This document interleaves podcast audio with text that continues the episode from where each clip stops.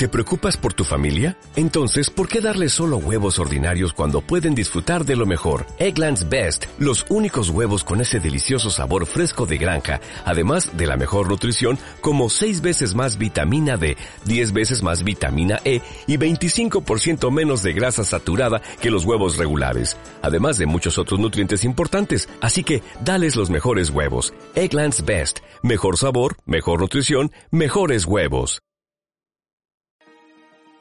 Hola, los saludo en nombre de Cristo. Soy Eliana y vamos a comenzar el estudio de la palabra de Dios.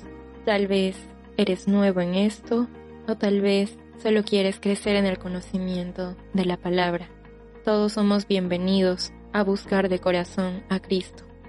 Para ello, te invito a tener un momento a solas con Dios y decirle que te dé entendimiento, que despeje tu corazón de cualquier estorbo, miedos, dudas, enojo, culpa, y puedas escuchar su voz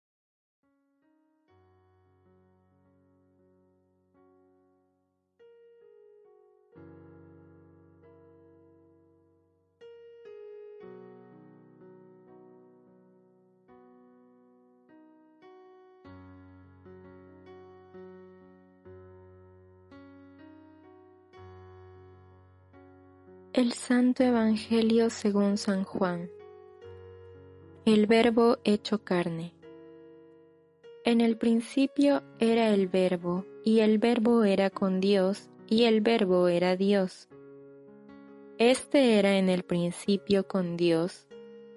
Todas las cosas por Él fueron hechas, y sin Él nada de lo que ha sido hecho fue hecho.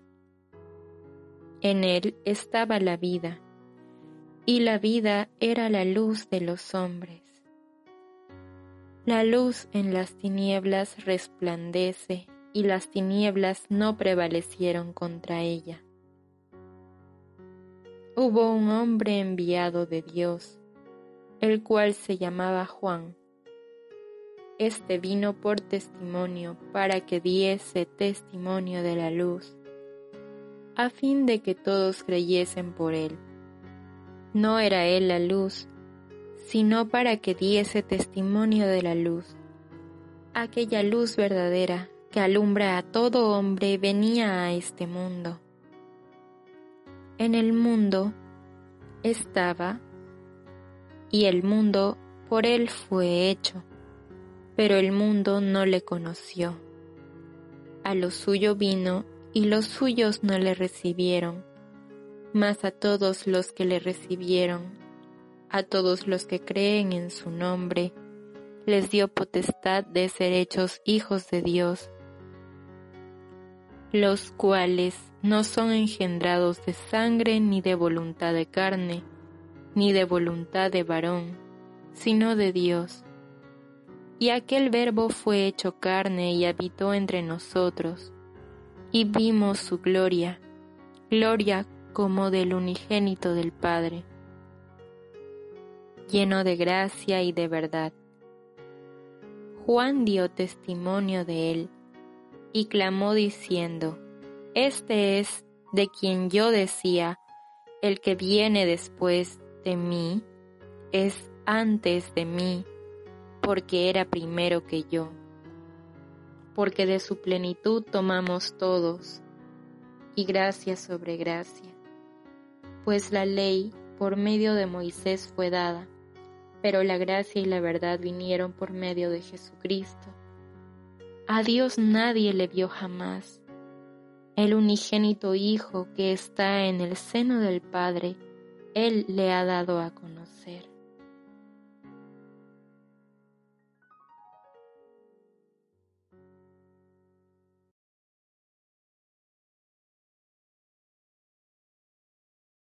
El verbo es la palabra de Dios y Cristo es el verbo que da vida desde el principio. Aún nos sigue dando vida a través de la Biblia. Muchas veces no tenemos conciencia de que al estar leyendo estas palabras de Dios, escritas por hombres pero inspiradas por el Espíritu Santo, son las mismas palabras que crearon el universo que te crearon a ti, que me crearon a mí. Ese poder está en este libro. Son palabras de vida y de luz.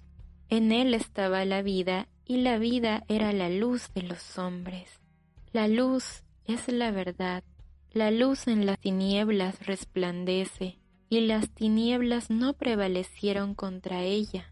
Aquí hay una afirmación en tiempo pasado porque en muchas predicciones de los profetas hablaban en pasado que sí o sí sucederían.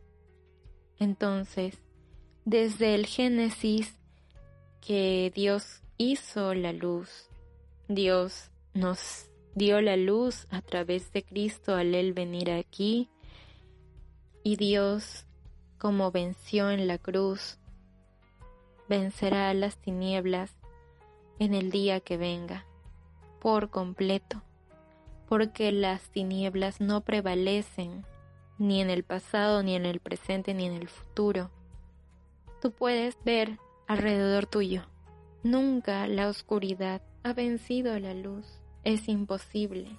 Es que la oscuridad del mundo, la oscuridad de las tinieblas, la oscuridad de tu corazón, no puede prevalecer ante la palabra de Dios.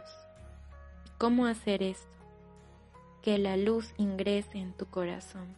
Bueno, hubo un hombre enviado de Dios, el cual se llamaba Juan. Este vino por testimonio para que diese testimonio de la luz, a fin de que todos creyesen por él. Juan el Bautista fue enviado por Dios para preparar los corazones de las personas para la venida de Cristo. Y esto lo podemos ver en Mateo 3, del 1 al 6. En aquellos días Juan el Bautista se presentó predicando en el desierto de Judea, y decía, Arrepiéntanse, porque el reino de los cielos se ha acercado. Este es aquel de quien el profeta Isaías dijo, una voz clama en el desierto, preparen el camino del Señor, enderecen sus sendas. Isaías ya había avisado que iba a venir Juan el Bautista a clamar en el desierto que tenían todos que arrepentirse y corregir sus caminos. Juan usaba un vestido de pelo de camello, llevaba un cinto de cuero alrededor de la cintura y se alimentaba de langostas y miel silvestre. A él acudía la gente de Jerusalén y de toda Judea y de toda la provincia cercana al río Jordán. Y allí en el Jordán la gente confesaba sus pecados y Juan los bautizaba. No era él la luz, sino para que diese testimonio de la luz. Aquella luz verdadera que alumbra a todo hombre venía a este mundo. Él ha venido por todos, para todos. En el mundo estaba, el mundo por él fue hecho. Para los que tienen dudas de que Cristo también es Dios, recordemos, el mundo por él fue hecho. Y en el uno dice, en el principio era el verbo y el verbo era con Dios y el verbo era Dios. Cristo es Dios. Continuamos en el 10, pero el mundo no le conoció, no quiso aceptarlo. A lo suyo vino y los suyos no le recibieron. Vino a su propia creación y los suyos no le recibieron. Incluso vino al pueblo al que Dios siempre se dirigía, a los judíos, nació de los judíos, y los judíos no le aceptaron. En Mateo 3, aquí Juan vio que muchos de los fariseos y de los saduceos venían a su bautismo, les decía, generación de víboras, ¿quién les enseñó a huir de la ira venidera? Produzcan frutos dignos de arrepentimiento Y no crean que pueden decir tenemos a Abraham por padre, porque yo les digo que aún de estas piedras Dios puede levantar hijos a Abraham, porque Abraham, como todo ser humano, era pecador, pero la Biblia dice, y Abraham le creyó a Dios y le fue contado como justicia. Entonces, aquí vemos que su descendencia, a la cual le da todas sus promesas y bendición, es a los que confían en Él, porque aún de esas piedras puede levantar hijos. Luego, esto se confirma continuando en Juan, en el versículo 12. Mas a todos los que le recibieron, a los que creen en su nombre, les dio potestad de ser hechos hijos de Dios.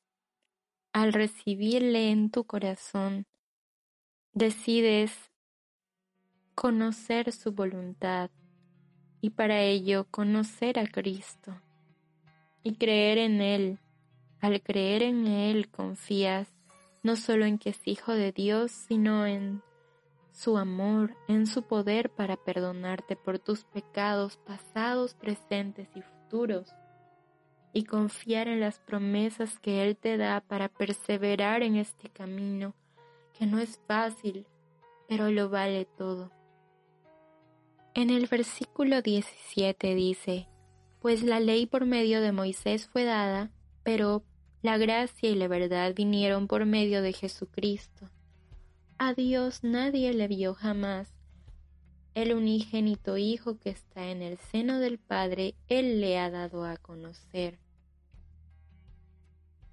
La ley nos fue dada por medio de Moisés para que diferenciáramos las cosas que le agradan de las que no, lo bueno de lo malo.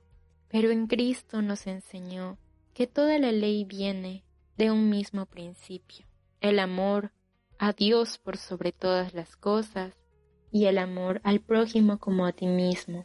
Tú, al recibir y sentir su amor, día a día sabiendo que te ha perdonado, que gracias a Él eres hijo de Dios y recibes todas sus promesas y te da su espíritu para que puedas hacer su voluntad, ahora puedes dar ese mismo amor puro a tu prójimo, poniendo a Dios en primer lugar en tu vida. Entonces, ¿quieres ser hijo de Dios? Solo tienes que hacer algo, arrepentirte a solas decirle que lo recibes en tu corazón y que guíe tu camino. Recuerda que así como tú oras, Dios también tiene mucho que decirte en su palabra. Esta palabra sigue dando vida y tiene poder sobre ti, sobre tu corazón y sobre todo aquel que escuche, porque te trae la verdad y te mueve a la verdad te revela todo lo que hay en tu corazón y te revela quién es Dios y lo que puedes hacer y lo que Él puede hacer en ti. Así que vamos a orar. Dios, te doy gracias por este tiempo. Estoy arrepentido de haber vivido una vida sin ti, sin considerarte sin pensar en que tú eres mi creador, en que tú eres Dios. Yo he querido ser mi propio Dios por mucho tiempo, pero no he llegado a nada bueno, porque nada me satisface. Pero en ti encuentro nuevas palabras, buenas noticias, y quiero creer Quiero recibirte en mi corazón, conocerte más y hacer tu voluntad. Quiero esa vida nueva, quiero ser hijo tuyo. Te pido que me guíes con tu Espíritu Santo y me des entendimiento para conocer más de ti a través de la palabra. En el nombre de Jesús. Amén. Si has hecho esta oración, puedo decirte, bienvenido a la familia de Dios. Que Dios te bendiga y no olvides compartir este mensaje para llevar más personas a la verdad.